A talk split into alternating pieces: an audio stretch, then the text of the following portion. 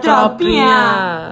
Fala, tropinha! Sejam bem-vindos ao 38º episódio do nosso podcast Culinária pelo Mundo. E hoje iremos falar sobre a culinária chilena. Como você já sabe, meu nome é João e nesse episódio estou aqui com o meu mano Expedito Fala, tropa.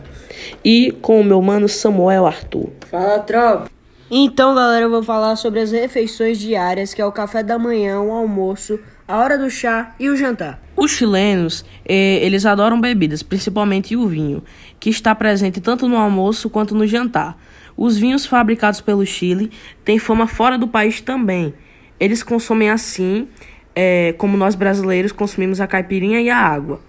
A bebida tradicional da região é o pisco, que seria um licor preparado com suco de limão, açúcar e clara de ovo.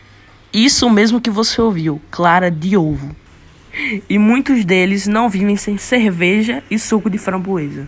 Bom, agora eu vou trazer um pouco da história dos alimentos do Chile. A culinária do Chile é uma mistura de vários alimentos que os colonos trouxeram de seus países. São usados diferentes ingredientes, como carne, frutos do mar, formando uma mistura variada, conquistando todos os que procuram conhecer a culinária local. A influência da culinária europeia está muito presente na culinária chilena. Então foi isso, espero que vocês tenham gostado. Temos episódios novos toda segunda, quarta e sexta.